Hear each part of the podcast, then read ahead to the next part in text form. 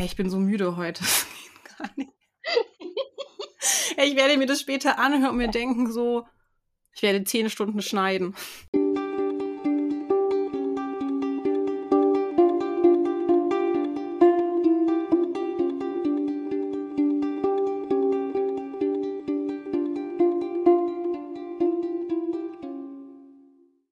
Hallo und herzlich willkommen bei Farbenherz, der Podcast über Liebe, Sex und Queerness. In der heutigen Folge geht es um die Darstellung von Sex und Sexualität in den Medien, insbesondere um die Darstellung von weiblicher Sexualität und Lust. Und der Gast, mit dem ich da heute drüber sprechen werde, ist Katinka Engel, eine Kollegin von mir, eine Freundin, Schriftstellerin. Deswegen freue ich mich doppelt, dass sie da ist. Katinka Engel hat allgemeine und vergleichende Literaturwissenschaften studiert, hat in einer Literaturagentur und bei einem Literaturmagazin gearbeitet, war auch als Lektorin tätig und hat die Medienlandschaft aus mehreren Blickwinkeln betrachten können. 2019 ist ihr erster Roman erschienen und zwar Finde mich jetzt. Und Katinka ist auch auf Instagram sehr aktiv und hat dort auch mehrere Postings gemacht unter dem Hashtag New Adult Kann und ja, hat da versucht, mit Vorurteilen aufzuräumen, die es immer noch gegen das Subgenre New Adult gibt. Aber darüber werden wir später noch sprechen. Schön, dass du da bist, Katinka. Ich freue mich sehr, dass du mich eingeladen hast, liebe Sophie. Ich habe so viel über dich geredet. Ich finde dich so cool und schlau. Das stimmt ja. Ich, ich dachte auch die ganze Zeit, da, da, kommt noch was, da kommt noch was. Aber ja, ja, ich konnte. Viel zu sagen, offensichtlich. Ich konnte nicht mehr aufhören. du, bist, du bist gut qualifiziert für das Thema, würde ich behaupten. Ich hoffe, ich hoffe. Ich werde es mir geben. Deswegen habe ich dich ja ausgesucht. ja, dann fangen wir doch direkt an, über Sex zu reden, würde ich sagen, denn darum geht es ja heute. Wie war das denn bei dir so? Wie wie bist du aufgewachsen? Wie bist du mit Sexualität in Berührung gekommen? Also beim Aufwachsen war Sex und Sexualität ehrlich gesagt was, was so ein bisschen peinlich war, grundsätzlich würde ich mal sagen. Also was, über das man nicht gesprochen hat. Also ganz klassisch, ich glaube, das äh, kennt wahrscheinlich jeder, wenn man ähm, eine Knutschszene im Fernsehen gesehen hat und die Eltern waren dabei, wie unangenehm einem das dann war. Ähm, und weil aber halt niemand darüber gesprochen hat, waren da dann erstmal relativ viele Leerstellen, würde ich sagen, und wenig Zugang zu Medien, die diese Leerstellen gefüllt hätten. Ähm, ich bin ja ein paar Jahre älter als du, das war bei dir wahrscheinlich dann schon ein bisschen anders. Aber als ich Teenager war, gab es halt weder flächendeckendes Internet noch Social Media, so dass man nach Informationen richtig suchen musste, um sich selbst aufzuklären, wenn es nicht die Eltern in so einem peinlichen Gespräch gemacht haben. Und wenn man dann diese Information gefunden hatte, dann musste man sich halt darauf verlassen, dass die, dass die auch richtig war, weil man das nirgendwo überprüfen konnte so richtig.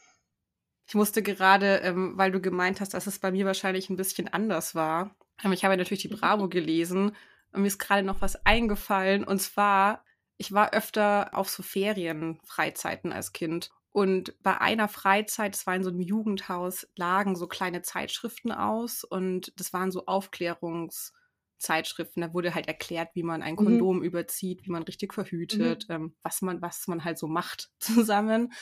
Und ja. äh, ich habe mich immer ganz peinlich berührt gefühlt davon, dass dieses Heftlein gab. Und ich habe sie aber mit nach Hause genommen, weil ich ja neugierig war und dachte, ich informiere mich ein bisschen. Und dann habe ich die unter der Matratze versteckt. Und meine Mutter hat es wettgemacht und natürlich hat sie diese Zeitschriften gefunden.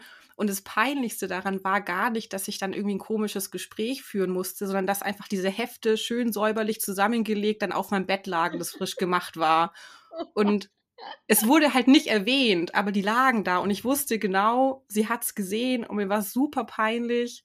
Aber ja, ich wollte es natürlich dann auch nicht ansprechen wie bitter, ne? Dass einem Aufklärung peinlich sein muss. Also wenn ja. man es selber macht sogar. Ich meine, es ist ja nicht so, als hättest du da irgendwie deine Hardcore-Porno-Hefte gehabt oder so. Auch ja. die sollten einem ja nicht peinlich sein. Gut, von der Mutter ist einem natürlich anderes peinlich, aber ähm, ja. ja. So viel zum Thema äh, Leerstellen füllen. Auch Leerstellen füllen ja. kann sehr peinlich sein. Auch wenn man selbst macht. Bei mir war das tatsächlich dann aber auch so, dass ähm, so die erste, die erste Anlaufstelle äh, natürlich die Teenie-Magazine waren, wie du gerade gesagt hast, so Bravo oder so da, das war tatsächlich so das Go-To-Medium, was man, was man dann hatte. Und das, was man dann darin gefunden hat, das hat dann ähm, das Bild von Sex und Sexualität geprägt und sich dann irgendwie halt so festgesetzt. Und was ich, was ich eben, was ich krass finde, ist, dass sich halt was festgesetzt hat, was äh, das Sex was ist, was vor allen Dingen Jungs Spaß machen muss. Weil weiblicher Spaß in so Heften wie Bravo damals überhaupt keine Rolle gespielt hat. Also es ging vor allen Dingen immer darum, ähm, wie schafft man es, dass der Junge einen wahrnimmt, dass er denkt, du bist so der heißeste Scheiß auf dem Pausenhof. Ähm, wie merkt er, dass du, wie merkt er auf gar keinen Fall, dass du deine Tage hast? Solche, solche Tipps hat man da dann bekommen. Und es ging immer nur, immer nur darum, ähm, wie man sich selbst anpasst, damit, damit der Junge den größtmöglichen Spaß hat. So.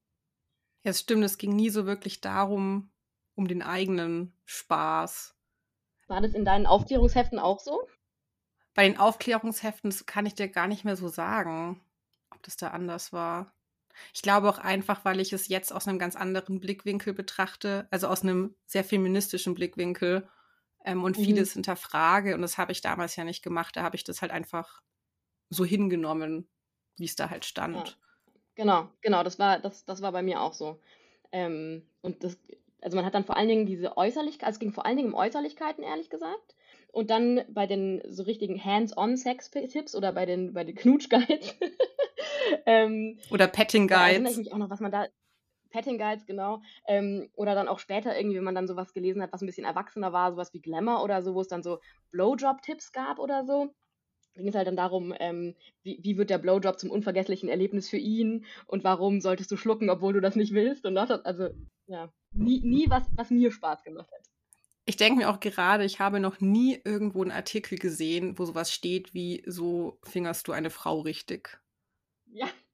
Oder so, also, nee. nee habe ich auch noch nie gesehen. Sollte man auch mal so zehn Schritte, zehn Schritten zum, zum ja. perfekten Orgasmus ja. mit der Hand. Ja, nee, sowas gibt's nicht. Jetzt gehen wir schon so ein bisschen in die Richtung, ähm, was hat sich für dich so verändert in deiner Wahrnehmung von Sexualität und Sex? Also früher mit sehr viel Peinlichkeit ähm, verbunden. Ja.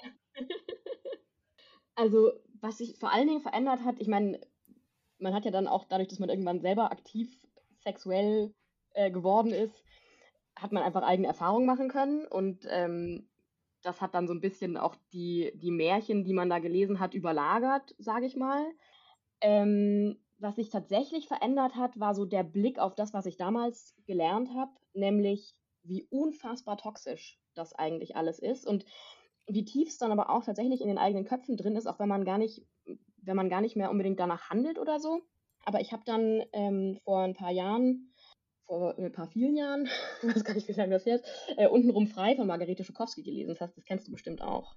Ja, ja, das habe ich auch gelesen, ja. Das hat mich, das hat mich echt wachgerüttelt. Also ich war erst perplex, wie viel Schrott ähm, man mir sozusagen vorgesetzt hat und wie ich und meine Generation das so verinnerlicht hat.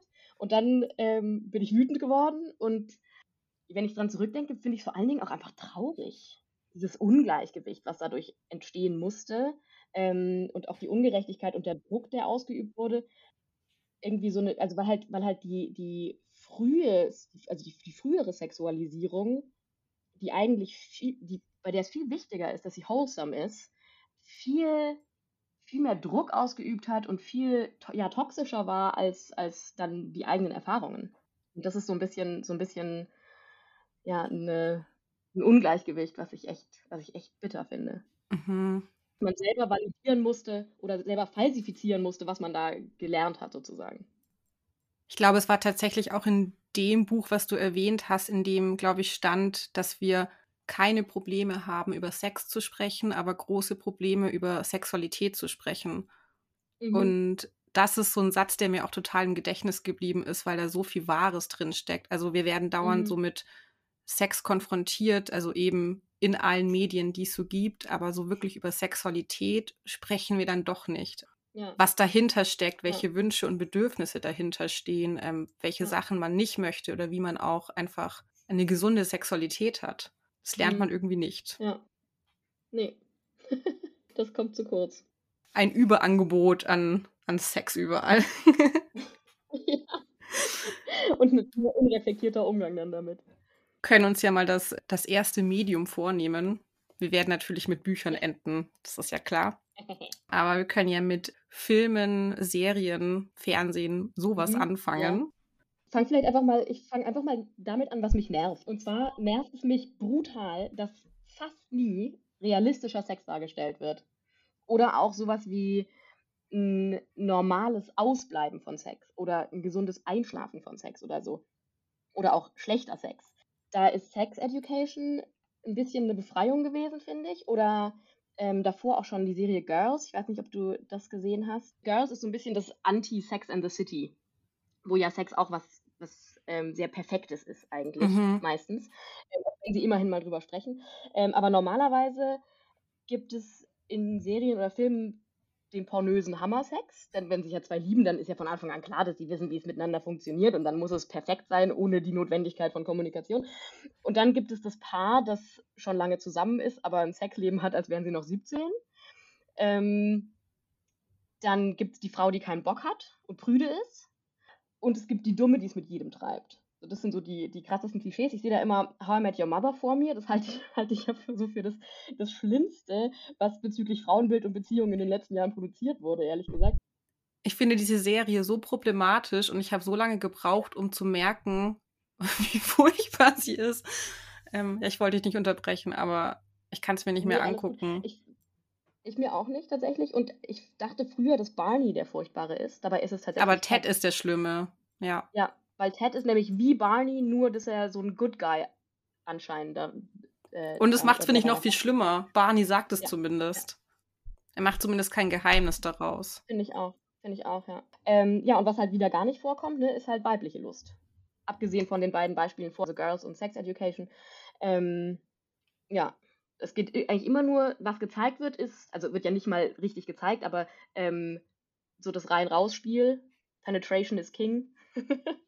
ähm, ich weiß nicht, wie das dir geht, aber ich finde auch solche Darstellungen selten erotisch oder ansprechend. Die sind halt da so. Ich finde auch, dass die Erotik ganz oft gar nicht kommt durch das, was man ja. so richtig sieht, ja. sondern genau. die genau, Erotik ja. gemacht wird durch Stimmung, durch Blicke, ähm, wie die Personen sich anschauen. Sowas. Und nicht ich jetzt, an, wie du sagst, rein raus. Ich muss da an die ähm, erste Staffel Outlander denken. Ich weiß nicht, ob du die gesehen hast. Ah ja, doch. Ich glaube, ich weiß auch, was du sagen willst. Die Hochzeitsnacht, da gibt's, also das ist eine Szene, die ist so hot, dass ich, ich habe das gesehen und es war ja. das erste Mal, dass ich so eine hotte Szene, die nicht, also die ist dezidiert nicht male gay ist, endlich mal. Ähm, es war das erste Mal, dass ich sowas in der Serie einfach so gesehen habe und ich dachte so, wow, wie krass, die lassen sich Zeit, da geht es um Emotionen, da geht es um Berührung, ähm, das ist nicht nur, nur das bloße rein raus, sondern da wird halt richtig Intimität dargestellt und nicht ja. nur der Akt. Es war eine richtig, richtig schöne Szene. Ja, ja. Es ist halt einfach super schade, dass oft in Serien und Filmen eben nicht die Bandbreite von Sex und Sexualität mhm. gezeigt wird, die es eigentlich ja. gibt. Ähm, ja. Und ich finde auch so Kleinigkeiten, die gar nicht was mit dem Akt an sich dann zu tun haben, sondern so Sachen wie dass man nicht immer Lust haben muss und dass mhm. die Liebe so etwas ist, was auch in Wellen kommt und geht. Mal hat man dauernd Lust, dann hat man wieder eine Phase, da weiß nicht, ist man gestresst oder irgendwas ist halt im Kopf und dann möchte man vielleicht nicht. Und auch zu sehen, dass es okay ist und dass man dann nicht gleich die Frau mit Migräne ist, die irgendwie keinen Sex möchte, sondern dass es halt manchmal auch Gründe gibt. Und ich bin dann eh der Meinung, dass Sex eigentlich hauptsächlich im Kopf passiert und gar nicht mhm. mit dem Körper, sondern was da im Kopf abgeht. Und ich meine, es ist ja klar, dass man da nicht immer Lust haben kann, weil das Leben halt auch aus Höhen und Tiefen besteht. Ja. Und ja. Ähm, das finde ich total schade, dass man beim aus Aufwachsen halt dann immer so denkt, entweder mache ich Sex oder ich mache es nicht. Also so eine Entweder-Oder-Sache, dass man diese ja. ganzen Nuancen dazwischen einfach nicht sieht. Und dann ist es ja auch so, wie man es macht, ist es falsch. Ne? Also wenn du es wenn du's zu viel machst, ähm, wirst du gejudged. Wenn du es gar nicht machst, wirst du gejudged. Das ist irgendwie, es ist, es ist schwierig, ähm, den, den Mittelweg zu finden, der gesellschaftlich akzeptiert ist irgendwie. Ähm, ja. Und das wird einem in den Medien auch nicht gezeigt, was da, also was, was dieser Mittelweg denn sein sollte. Ähm, weil nie, da, also wird ja auch nie darüber gesprochen, dass was auch immer für dich gut ist, gesund ist sondern es gibt nur diese Stereotypen, die gezeigt werden. Und wenn du da nicht reinpasst, dann ist so das vorherrschende Bild, dann bist du halt weird. Dann stimmt was ja. nicht mit dir. Mir ist gleich direkt noch eine Serie eingefallen.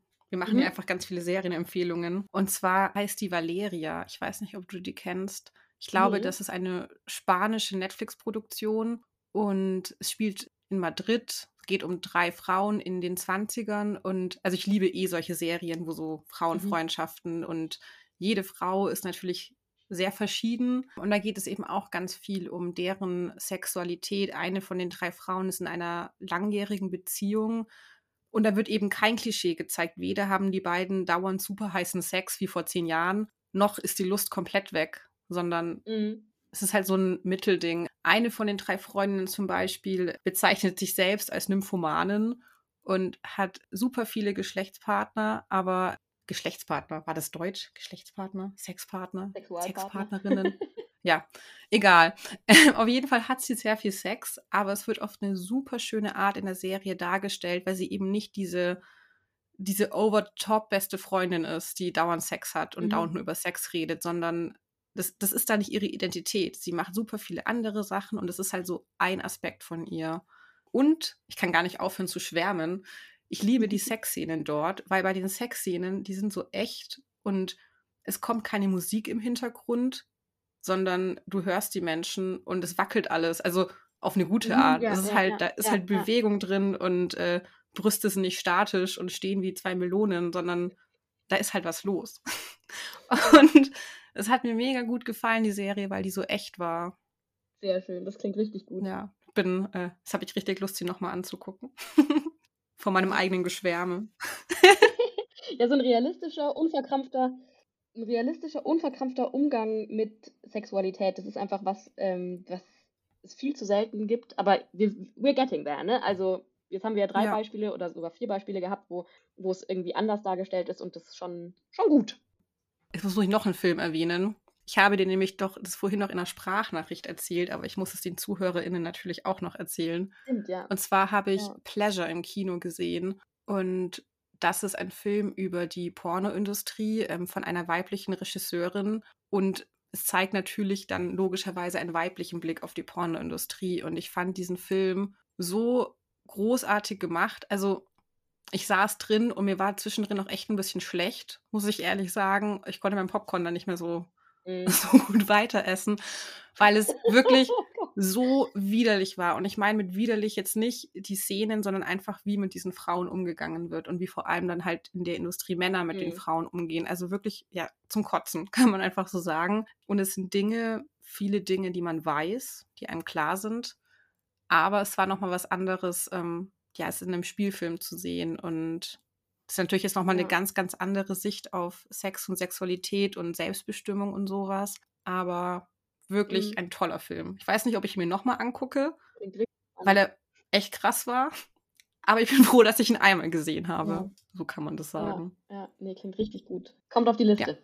Musst du machen. Und dann musst du mir erzählen, wie du es fandest. Hoffentlich so gut wie ich. Ess nichts. Ja. Ess vorher. Okay. Ja. Jetzt denken sich alle so, oh Gott, ich will diesen Film niemals angucken. Also ich, ich, ich schaue mir, ich mir auf jeden Ja. Fall an. Mich, äh, Aber ich, mich interessiert. ich finde, Filme müssen ja auch nicht immer unterhalten. Also ich finde, es gibt Filme, die schaut man sich an, Eben. um unterhalten zu werden. Und es gibt Filme, da möchte man seinen Horizont erweitern. Und es ist halt letzteres. Was ich zu dem Film, also zu Pleasure noch sagen wollte, ist, dass mir da auch wieder aufgefallen ist, wie wichtig Sprache ist oder wie wir über Dinge sprechen. Also dass nicht nur Bild sehr große Macht hat, also jetzt in Filmen, Serien, Mhm. Pornos, sondern eben auch, wie wir Dinge bezeichnen und wie wir Dinge benennen. Und da ist mir auch gleich eine Sache eingefallen, also einfach nur zu Begriffen. Und zwar der Begriff Vulva und Vagina, muss ich ganz ehrlich sagen, dass es bei mir noch gar nicht so lange her ist, dass ich wirklich weiß, was was ist. Was was ist. Und auf Ja, der Geht mir ganz Genau, und auf der einen Seite ist es mir echt unangenehm, das dann so zu sagen, weil ich mir denke, ich bin eine erwachsene Frau, ich bin 26 Jahre alt, ähm, ich habe diesen Körper seit 26 Jahren, ich sollte wissen, was was ist und wie was heißt. Aber ich war eben, ich dachte nämlich auch die ganze Zeit, dass mit Vagina ja alles gemeint ist, die Vulva, also komplett. Genau, dass es interchangeable ist, ja. Bis ich Ja. eben gelesen habe, dass die Vagina nur innen ist und es korrekt die Mhm. Vulva ist. Und Genau. Ich finde es so erschreckend, dass ich das nicht wusste und dass ich, ich sehe die ganze Zeit irgendwo irgendwelche Pimmel, kann man so sagen, ja. in Schulheften, an irgendwelchen Hauswänden, an, an ja. äh, und ich weiß genau, was was ist. Ich kann es dir genau sagen. Ich kann dir sagen, dass der, der mhm. Schaft ist und die Eichel und ich kann wahrscheinlich dir so ein Schaubild malen von dem perfekten Penis mit Hohn und allem drum und dran. Ja. Ja. Aber andersrum. Aber dich selbst kannst du nicht malen. Ja. Und da denke ich mir so, was ist da los? Also, was ist denn da passiert? Dass wir die ganze Zeit diese Begriffe nutzen und falsch. Mhm. Das ist, das ist dieses Ungleichgewicht, ne? Dass, ähm, dass über alles, was mit dem, was mit männlicher Sexualität ist, einfach besser und alles aufgeklärt wird, als, alles, als über alles, was mit weiblicher Sexualität zu tun hat. Ich finde auch das Wort Schamlippen zum Beispiel absolut grauenhaft. Das ist einfach das, das, das, das Wort, was wir dafür haben, als wäre dahinter oder darunter was, äh, wofür man sich schämen muss. Ähm, das, das passt, finde ich, auch ganz gut zu dieser Tabuisierung und äh, dass einem die Worte fehlen und so.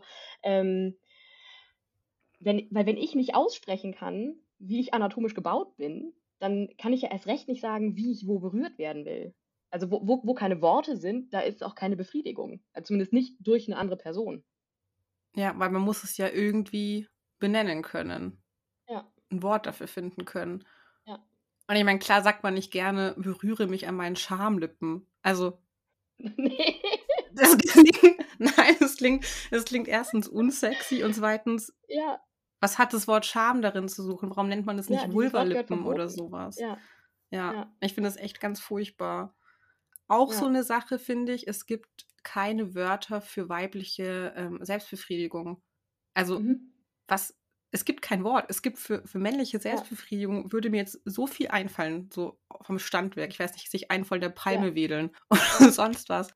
Genau, aber das ist ja auch, bei Männern ist Selbstbefriedigung völlig normal. Dass Männer Pornos schauen, ist völlig normal und dass Männer sexy Bilder als Wix-Vorlage haben, ist völlig normal. Dass es ein Wort wie Wix-Vorlage gibt, ne? Das ist ja auch, äh, ja. auch so eine Sache. Ähm, äh, herabgesehen wird immer nur auf die Pornodarstellerinnen und die Frauen, die sich leicht bekleidet oder gar nicht bekleidet fotografieren lassen, ähm, statt dass man sagt, danke, du, du wunderschöne Frau, dass du hier dein Selbstbewusstsein noch nicht von der, vom Patriarchat so hast kaputt machen lassen, mhm. ähm, dass du dich nicht mehr traust, dich zu zeigen. Ähm, deswegen kann ich dich jetzt zu meinem Lustgewinn ansehen. Vielen, vielen Dank dafür. Nee, nee, man findet das geil, aber ist halt dann auch wieder eklig, dass Frauen sich für sowas hergeben.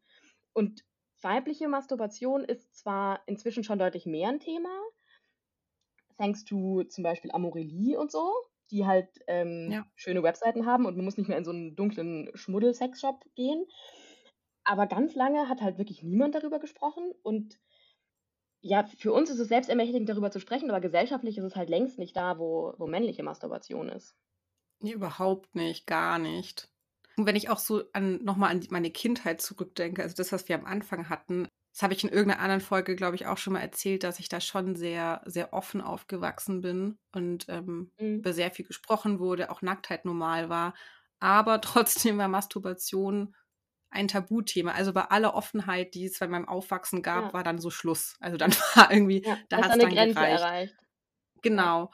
Und darüber wurde auch nicht gesprochen und es war einfach, der macht man nicht. Und es gab auch einen wahnsinnig unangenehmen Moment. Da war ich äh, sehr jung. Ich kann dir nicht sagen, wie alt, aber so ein Alter, wo man noch nicht, also man macht es, aber man weiß eigentlich nicht so genau, was man macht. Also mhm. es fühlt sich irgendwie gut an, aber man reflektiert es noch nicht, dass das Selbstbefriedigung ja. ist oder was das eigentlich ja. bedeutet. Also so dieses erste Kennenlernen mit seinem eigenen Körper. Mhm. Und dann lag ich halt so in meinem Bett und dachte mir so, ah oh, ja, irgendwie fühlt sich das echt schön an. Das kann ich ja öfter machen, so toll toll, dass es man sowas machen kann. Ähm, und dann kam meine Mutter halt rein. Und ähm, oh es war so eine schambehaftete Situation. Es war furchtbar. Und das Schlimme war gar nicht mal, dass sie mich irgendwie erwischt hat. Ich meine, mein Gott, im Nachhinein denke ich mir auch so, ja, passiert halt. Mhm. Aber in dem Moment war das Schreckliche für mich, dass mir suggeriert wurde, dass ich was Falsches gemacht habe. Also ich habe mich ja. richtig, richtig geschämt und ich habe einfach, so wie sie mich angeguckt hat, sie musste ja dann auch nicht sagen, aber so wie sie geschaut hat, war mir so klar, so, oh, oh, das machst du lieber nicht nochmal. Also das ja. geht nicht. Ja. ja glaubst du, das wär, so glaubst du, ihre Reaktion wäre die gleiche gewesen, wenn du ein Junge gewesen wärst? Ich glaube schon. Ja. Ich glaube tatsächlich schon, weil ich habe ja auch einen Bruder Und es sind schon oft immer so Sachen gefallen wie so, ja, so Jungs sind halt Jungs oder lass Männer Männer Mhm. sein und die spielen doch Mhm. alle an sich rum, wenn sie klein Mhm. sind oder auch wenn sie nicht mehr klein sind. Sie spielen immer an sich rum. Und es ist halt dieses Rumgespiele. ähm, ja, bei mir gab es dann kein Rumgespiele. Ja. Also zumindest nicht offiziell natürlich. Ähm, ja, aber ich denke mir so, also so ein Moment, der bleibt schon im Gedächtnis. Und bei mir ist das schon auch geblieben. Eine ja. Weile. Ja, und es, es kostet halt einfach extrem viel Energie und Zeit und Kraft, um sich von diesen erlernten, falsch erlernten Dingen zu befreien. Und das muss man Ja. selber machen. Und sogar, wenn es einem auffällt, ähm, sogar dann kann es schwerfallen, finde ich. Ja. Und Ja. das nervt umso mehr, wenn man dann immer dagegen ankämpfen möchte und man merkt so eine Mauer oder sowas. Genau, da ist dann so eine Barriere und man kann sie nicht durchbrechen, weil es so tief drin steckt. Ja, wie als ich gelernt habe, was eine Vagina eigentlich ist, wo ich mir dachte, warum sagt mir das keiner? Wieso kommt keiner zu mir und sagt mir, was eine Vagina ist? Oder also, Da geht man zur Schule. Biologieunterricht gelernt. Ja, genau. Ich verstehe das nicht.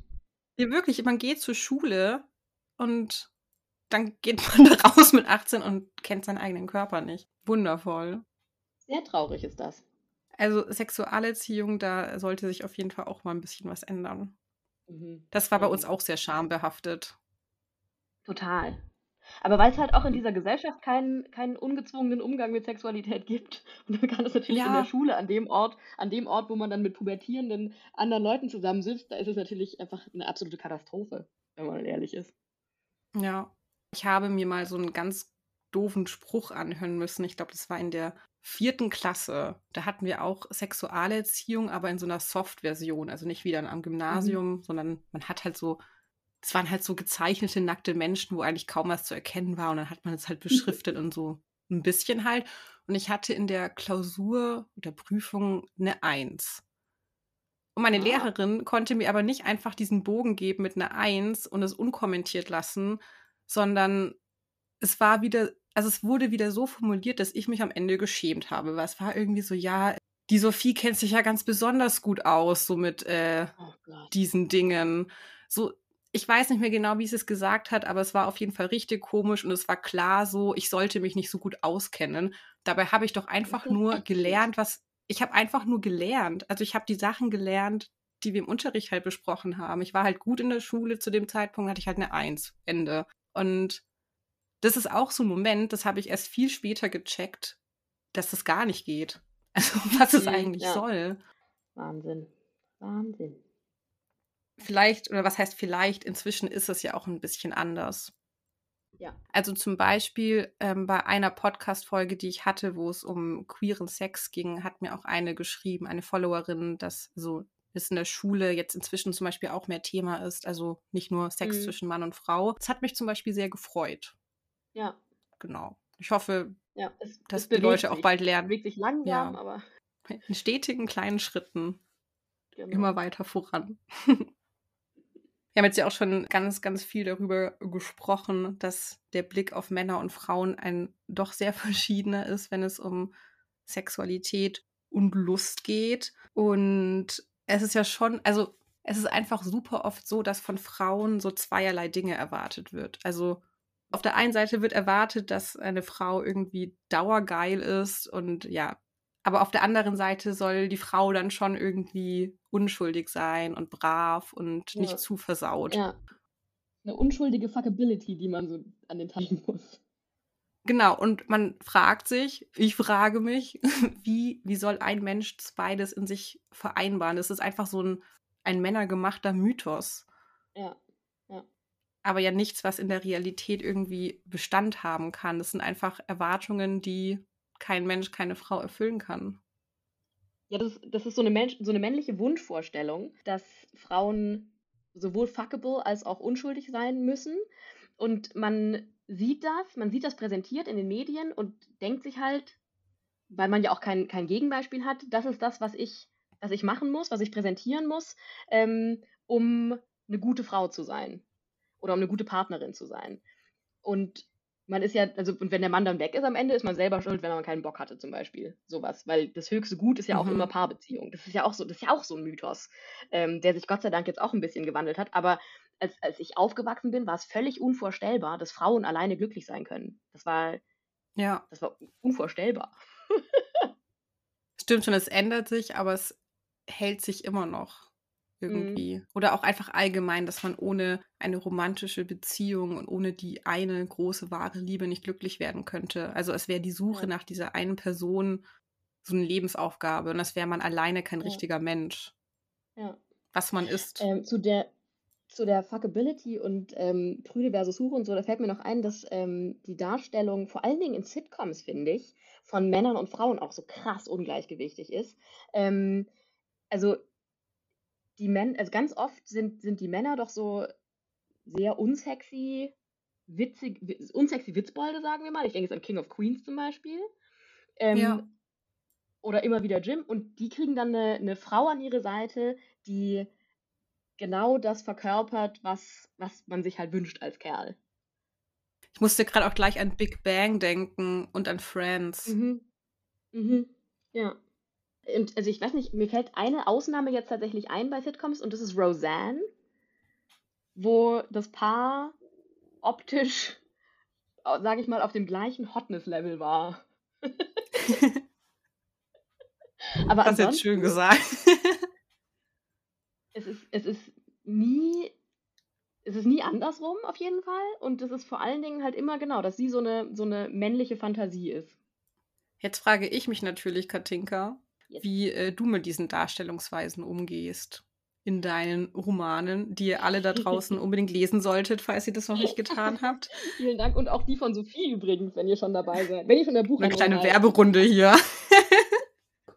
Aber wir hatten es ja vorhin auch schon von den New Adult Romanen, dass darin eben ja schon immer mindestens eine Sexszene ähm, vorkommt, also dass einfach Sexualität nicht ausgespart wird. Es wird ja auch manchmal auch über Selbstbefriedigung gesprochen und solche Mhm. Sachen. Und von allem, was ich jetzt gehört habe, ich meine, ich kenne dich ja auch und kenne deine Bücher, fragen sich die ZuhörerInnen vor allem, wie du damit umgehst. Wie stellst du Sex, Sexualität und weibliche Lust in deinen Romanen dar? Mm, Also, dadurch, dass sich unsere Romane oder deine vielleicht noch ein bisschen, weil sie auch ein bisschen queerer sind, vielleicht an, auch an eine, an, ähm, eine vielleicht etwas männlichere Zielgruppe manchmal, wobei ich weiß es ehrlich gesagt gar nicht. Aber also meine, meine Bücher richten sich schon vor allen Dingen an eine weibliche Zielgruppe. Ähm, deswegen steht bei mir also schon die weibliche Lust im Zentrum. Also vielleicht könnte man tatsächlich das Female Gaze nennen, aber ohne dabei die männliche Figur zu einem bloßen Objekt zu degradieren. Ja.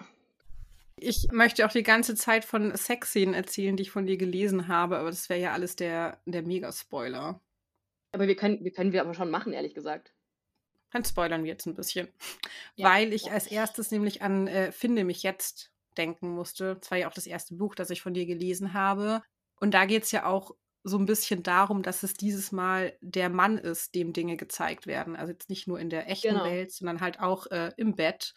Und ich fand es so erfrischend und wundervoll, weil, also, weil das ja durchaus passiert, weil ja durchaus auch mal Ja. der Mann die Person ist, die keine Erfahrung hat. Oder auch so Sachen zu erzählen, so, man kann auch mal zu früh kommen oder was bedeutet zu früh kommen eigentlich? Also, ist Ja. es nicht vielleicht manchmal auch einfach nur ein Kompliment?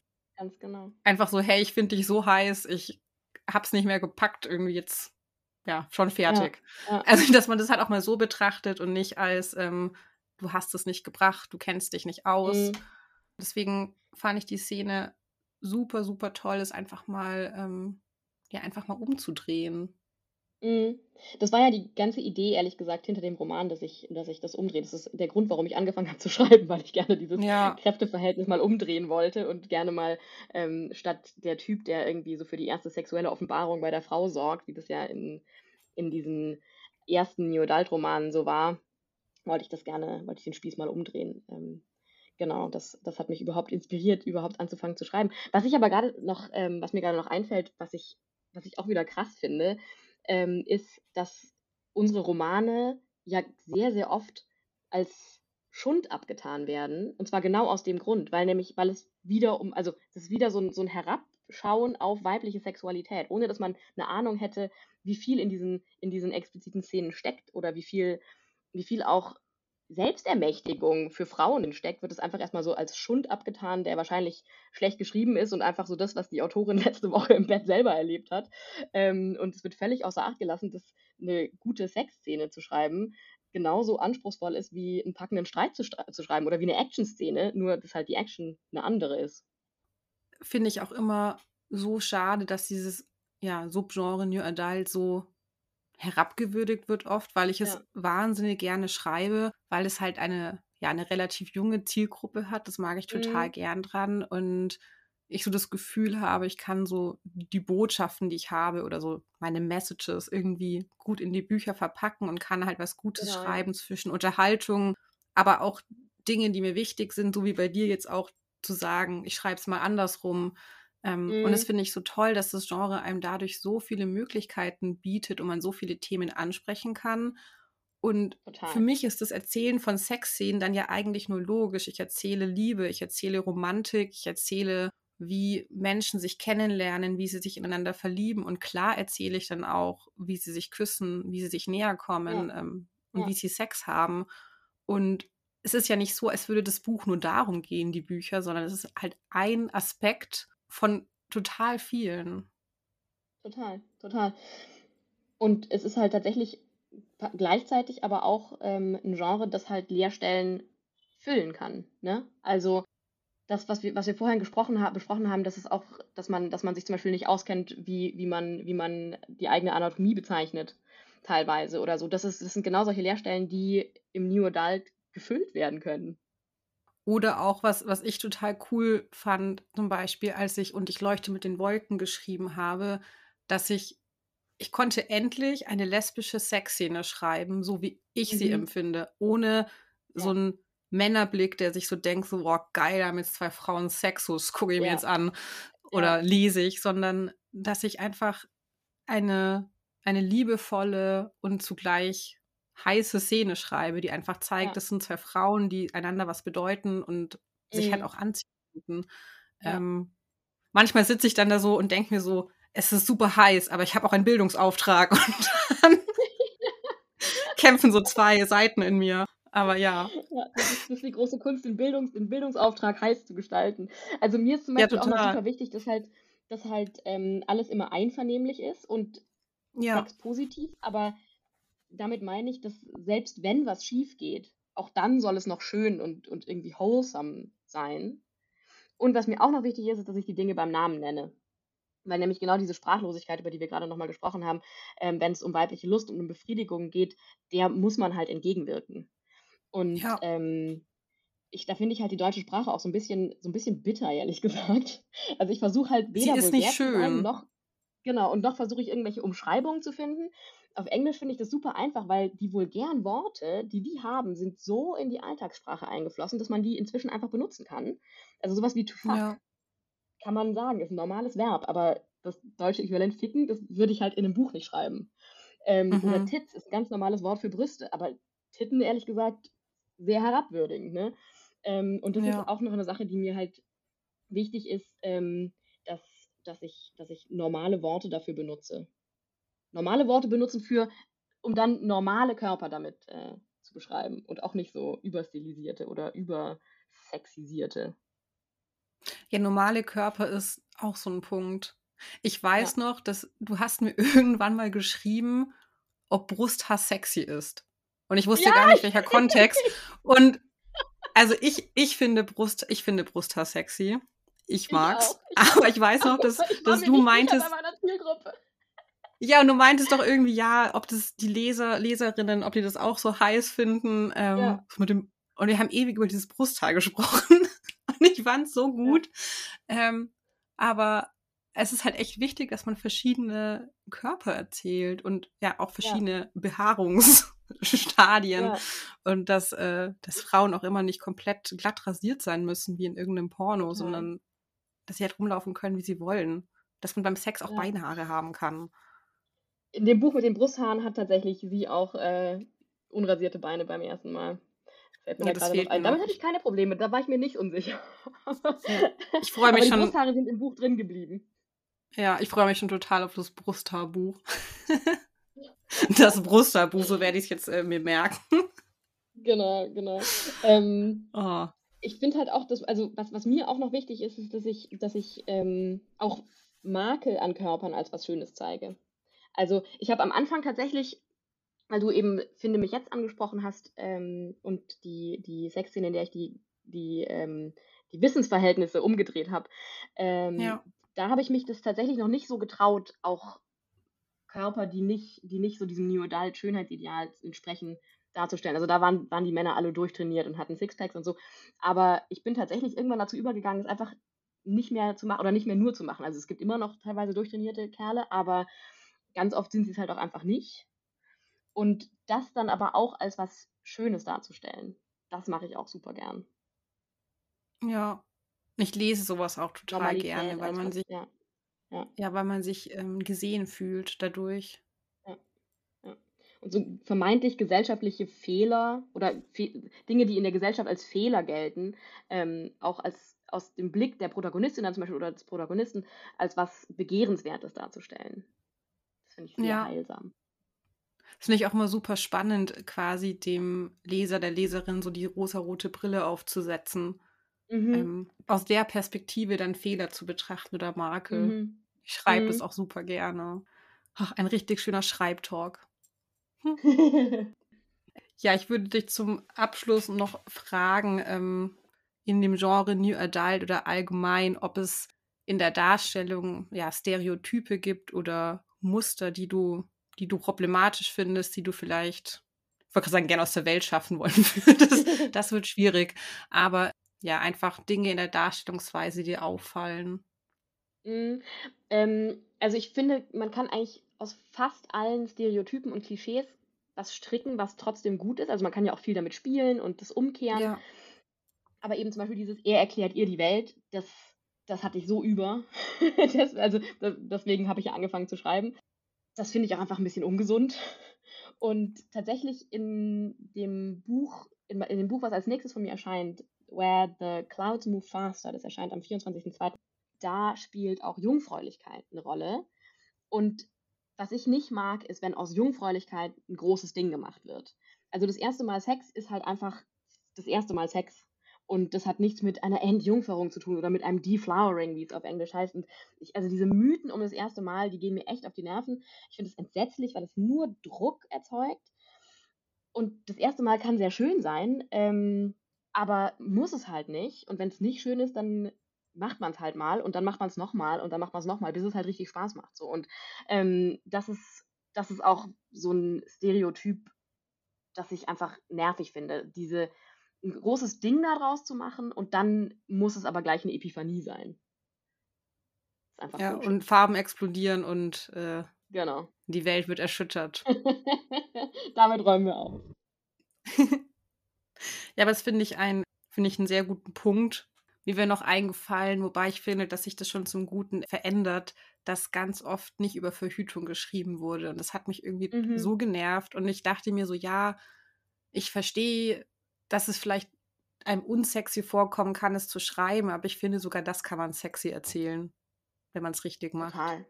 Total. Und man, ehrlich gesagt, ist es ein Satz und über den kann man auch hinweglesen. Ja, es ist halt so eine kurze Erwähnung, aber vor allem im mhm. Hinblick auf eine jüngere Zielgruppe, finde ich, hat man dann auch irgendwie eine ja. Verantwortung. Und es ist halt, wie du ja. sagst, es ist ein Satz oder zwei. Mhm. Und ähm, ja, dann ist das Kondom schon da. Oder das Decktuch oder whatever, was man, was man benutzen möchte. ja. Ich hatte richtig Spaß, Katinka. Ich auch. Das, das war, war sehr, sehr schön. Gibt es noch etwas, was du äh, abschließend sagen möchtest? Ich wünsche mir allgemein tatsächlich, muss ich sagen, einen unverkrampften Umgang mit Sexualität und Sex. Und ich wünsche mir kein Judgment mehr von außen und dass die Formel Sex ist gleich Schmuddelkram, solange er von Frauen oder für Frauen ist, aufhört. Weil es genug Männer gibt, die über Sex geschrieben haben. Ähm, aber jemand wie John Updike zum Beispiel oder, oder Lars von Trier oder so, die haben sich nie diesen Vorwürfen ausgesetzt gesehen. Ähm, genau, ich ich wünsche mir ganz allgemein, das ist, glaube ich, gut, ich wünsche mir ganz allgemein mehr Sex, aber nicht sexualisierten Sex, sondern normalen Sex. Ich wünsche mir Körper, die sich lieben und dabei nicht schön sein müssen. Das wünsche ich mir. Wir wünschen uns, Körper ist gleich Körper und Sex ist gleich normal. Genau. Das klingt gut. Super easy. Eigentlich einfach. ja, dann bedanke ich mich, dass du bei Farbenherz warst, dass du dir die Zeit genommen hast. Und ja, gerne. Und für euch da draußen, ihr findet meinen Podcast unter farbenherz.podcast auf Instagram, mein Autorinnenprofil unter sophie.buchon. Und wenn ihr noch Lust auf mehr von Katinka habt und auf Katinkas Bücher, die ihr eh lesen solltet, dann findet ihr die Katinka unter katinka.engel. Genau. Dann wünsche ich euch allen noch einen wunderschönen Sonntag und macht die Welt ein bisschen bunter, wenn ihr könnt.